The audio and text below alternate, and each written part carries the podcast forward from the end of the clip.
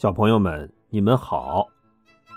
上一集我们讲到，观音菩萨对玉帝说：“陛下，我推荐一个人，肯定能捉住这妖猴。”玉帝赶紧问：“是谁呀？能有这么大能耐？”正是您的外甥显圣真君二郎神呐。菩萨笑眯眯的看着玉帝说：“玉帝轻轻拍着脑门说：‘哦，我怎么把他给忘了？哈哈哈我这个外甥啊，跟我有些生分，不过降妖捉怪，他还是肯帮忙的。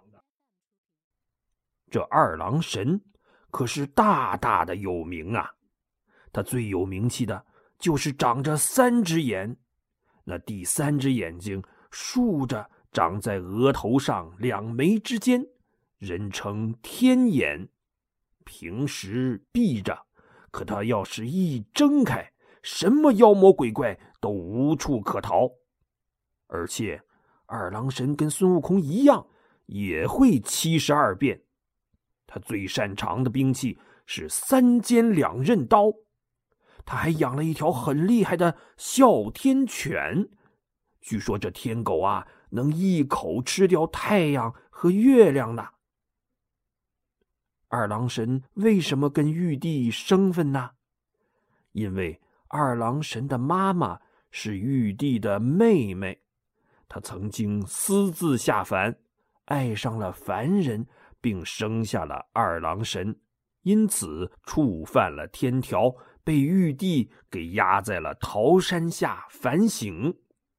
二郎神长大以后，学了一身的本领，拎着一把开山斧，一斧子就劈开了桃山，救出了妈妈。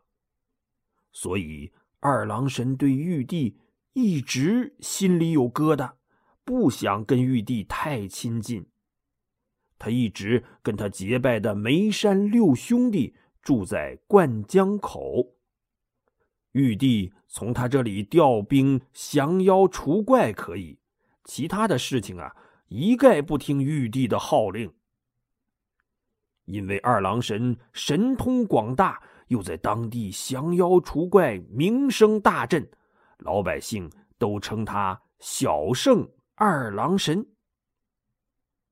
且说玉帝赶紧拟好了旨意。派大力鬼王拿着圣旨去灌江口找二郎神。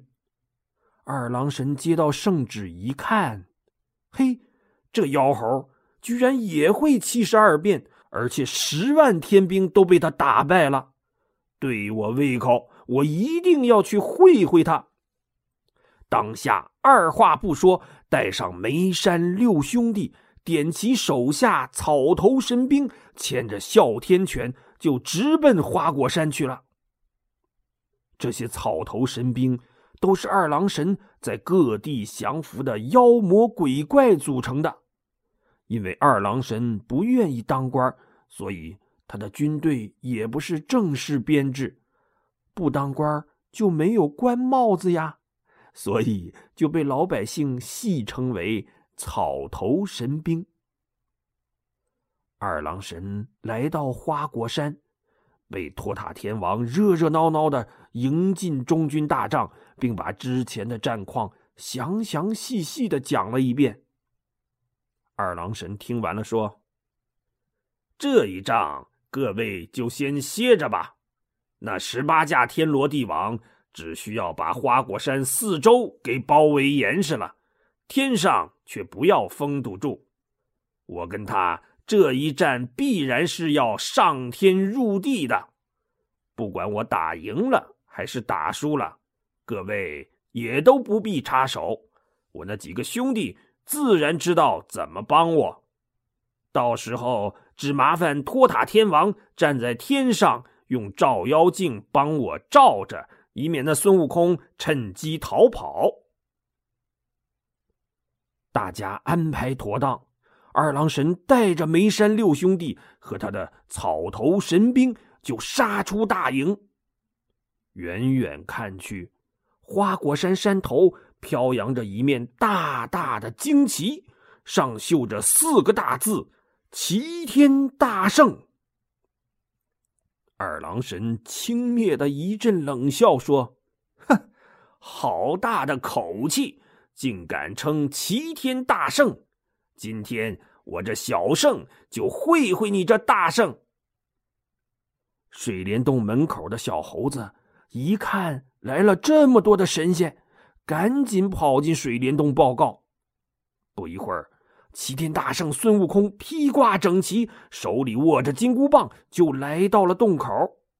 他抬头一看呐，对面是一个长得白白净净、面目清秀的神仙，身上披着一件淡黄色的长袍，腰里别着一把弹弓，手里握着一柄三尖两刃刀，脚边还蹲着一条狗呢。孙悟空笑嘻嘻的问。你是哪里来的小将军？看你长得斯斯文文的，怎么就敢跑来向俺老孙挑战呢？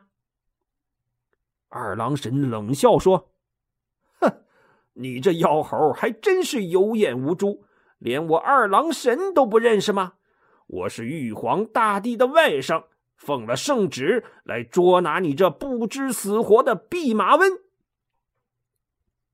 孙悟空又笑了。哈哈哈！原来你就是那个劈山救母的二郎神呐！我记得当年虽然你劈了桃山救出了你娘，可他最终还是因为玉帝老儿而死，是不是啊？你这没出息的，不跟俺老孙一起大闹天宫也就罢了，怎么还帮着你的仇人来抓俺老孙？二郎神一下子就被孙悟空给说到了痛处，顿时恼羞成怒，大喊一声：“泼猴，休得无礼，吃俺一刀！”两个人各举兵器，刀棒相迎，站在一起。你看他，一个是小圣，曾劈山救母；一个是大圣，力敌十万天兵，三尖两刃刀，刀刀夺命。如意金箍棒，棒棒惊魂。这一边，梅山六兄弟齐声呐喊；那一侧，水帘洞四剑将抖擞精神。两个人各使神通，战了三百回合，真是棋逢对手啊！竟然不分胜负。那二郎神越战越勇，摇身一变，他的身体呀。就像发面馒头一样，呜呜的疯长啊！转眼间就长成了身高万丈、头顶着云彩、脚踩着大山、白白净净的一张脸，变成了青面獠牙的样子，头发变成了火红火红的。他举起巨大的三尖两刃刀，向下就砍呐！大圣抬头一看。轻笑了一声，哼，他也摇身一变，他也跟发面馒头一样疯长起来，转眼间就跟二郎神一样高了，也是变得青面獠牙，一副凶神恶煞的样子。两个人又惊天动地的打在了一起，这把花果山的这些猴子们给吓得呀，从没见过。这么大个的两个魔王掐架呀！他们一个个张着嘴，瞪着眼，仰着脖，也忘了敲鼓了，也忘了摇旗了，只是呆愣愣的在那儿傻看着。那眉山六兄弟可是见过世面的，一看那些猴子，都吓得走神了，一声令下，率领草头神就向猴群杀过来。一时间，杀的猴子们丢盔弃甲，溃不成军，跑的跑，逃的逃，被草头神们又抓住了两三千个猴子精啊！齐天大圣正跟二郎神打得过瘾呢，忽然看见他的猴子军团被冲散了，猴子们也被抓走了一大半他心里一慌，就没心思再跟二郎神打了。他身形一晃，变回原形，就向水帘洞飞去，要去救他的猴子猴孙们。二郎神也收了神通，大步追来，边追边喊：“妖猴哪里走？快快投降，缴枪不杀！”大圣啊，也不理他，眼看着就要到洞口了。突然，梅山六兄弟又迎面杀了过来，把大圣给围在中间，大喊：“泼猴哪里走？”大圣心里这个急呀！眼看着猴子们死的死，抓的抓，大势已去，他也没心思再打了，索性把金箍棒晃一晃，变成绣花针，藏到了耳朵眼里。他摇身一变，变成了一只小麻雀，扑噜噜拍着翅膀，飞到不远处的一棵大树上，站在树枝上一动不动。梅山六兄弟正围着大圣叫骂呢，突然眼前一花，孙悟空就不见了。六个人前后左右看了半天，大声吆喝起来：“坏了，坏了，坏了，坏了！又被这妖猴给跑了！”正嚷着呢，二郎神赶过来了，他抬起头，额头上的第三只天眼。突然，啪的一下睁开了，一道神光哗的射出去，像雷达一样四处扫描了一遍。滴滴滴滴滴滴滴，最后雷达锁定到树枝上站着的麻雀身上了。二郎神微微一笑，收起三尖两刃刀，摇身一变，扑棱棱变成了一只专捉麻雀的鹞子。拍打着翅膀，嗖的一声向大圣飞去。大圣远远的看见，也不敢犹豫，赶紧念动咒语，一拍翅膀，扑啦啦，一下子变成了一只大鸬鹚，向天上飞去。这鸬鹚啊，是一种能吃鱼的大鸟，体型比鹞子还大呢。二郎神一看，不行啊，鹞子吃不了鸬鹚。赶紧摇身一变，变成了一只嘴巴又尖又长的大鸟，比鸬鹚飞得还高。大鸟飞到鸬鹚的上边，从上往下照着鸬鹚的脑袋就啄呀。大圣赶紧一闪身，顺势来了个高空跳水，收紧翅膀，念动咒语，扑通一个猛子就扎进了河里。他摇身一变。变成了一条大鱼，摆着尾巴就游走了。二郎神飞到河边，收了法术，左看右看，找不到孙悟空，心想：这妖猴扎进河里不见了，那一定是变成了鱼呀、虾呀之类的东西。哼，那我就再变个克星抓你。一边想着，他摇身一变，就变成了一只水鸟。哎，他就飘在水面上游来游去，等着孙悟空露头呢。过了一会儿，大圣变成的大鱼浮到水面上，悄悄观察。哎，发现有一只水鸟，说是青鹞吧，它羽毛有点白。说是白鹭吧，它脑袋有点秃；说是鹳鸟吧，腿上又不太红。这时，二郎神也看到这条鱼了。你说是鲤鱼吧，它尾巴又不红；说是黑鱼吧，头上又没星；说是黄鱼吧，腮上又没针。嘿，他俩对上眼儿了。大圣心想：这么不伦不类的水鸟，一定是那二郎神变的呀。二郎神心想：这么不伦不类的鱼，一定是那猴子变的呀。于是大圣一摆尾巴，哗啦一下掉头就跑；二郎神一拍翅膀，扑棱棱扭头就追。大圣赶紧翻起一团浪花，窜出水面，摇身一变。变成了一条水蛇，吱溜溜游到岸边，钻进了岸边的草丛里。二郎神不见了大鱼，只看见一条水蛇游走了。嘿，那准是孙悟空啊！他也摇身一变，变成了一只嘴巴又尖又长又硬的仙鹤。这仙鹤跳到草丛里，追着水蛇，嘣嘣嘣嘣嘣，就是一通刀啊！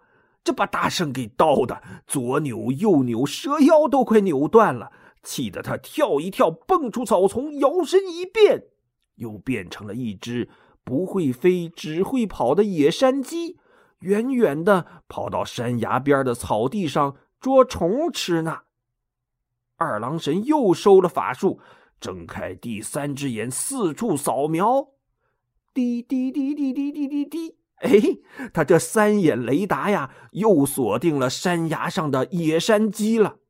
他微微一笑，从腰上摘下弹弓，取出一粒铁弹丸，瞄准了那野山鸡，的就是一弹弓。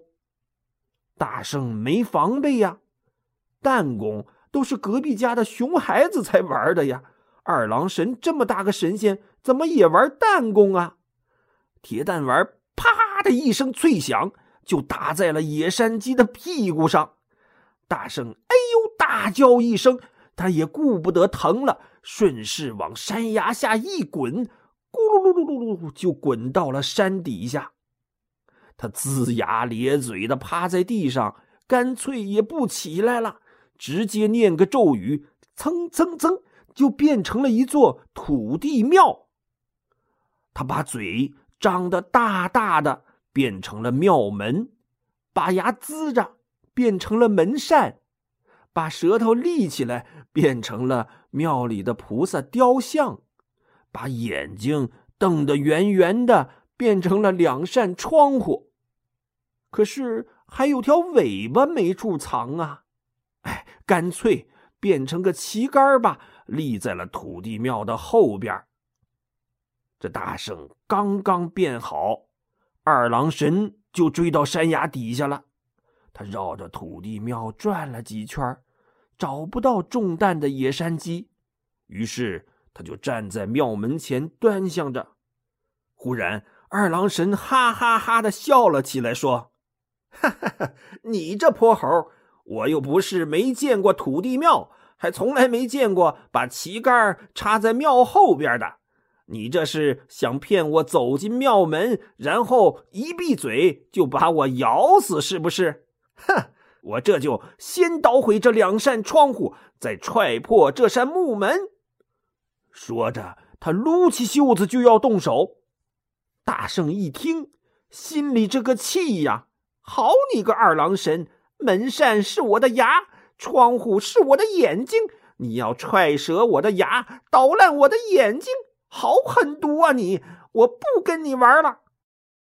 大圣赶紧扑的纵身一跳，使个隐身法，跳到天上没影了。二郎神赶紧睁开第三只天眼，天上地下的扫描啊，就是找不到孙悟空。他只好跳上云头。远远的看到托塔天王和哪吒正举着照妖镜在天上照着呢。二郎神跑过来问：“天王，你可看到那妖猴了吗？”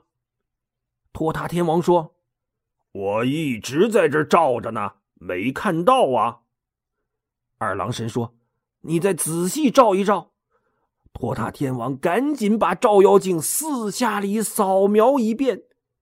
嗯。他这照妖镜可比二郎神的天眼功率大多了，分辨率也高多了。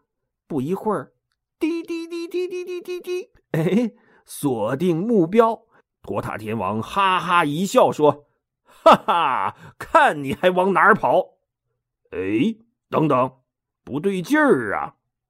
天王转头看着二郎神说：“这妖猴怎么朝着你的灌江口飞过去了？”二郎神机灵灵打了个冷战，哎呀，不好！他要掏我的老巢。好，小朋友们，今天的故事就讲到这里，我们下期节目再见。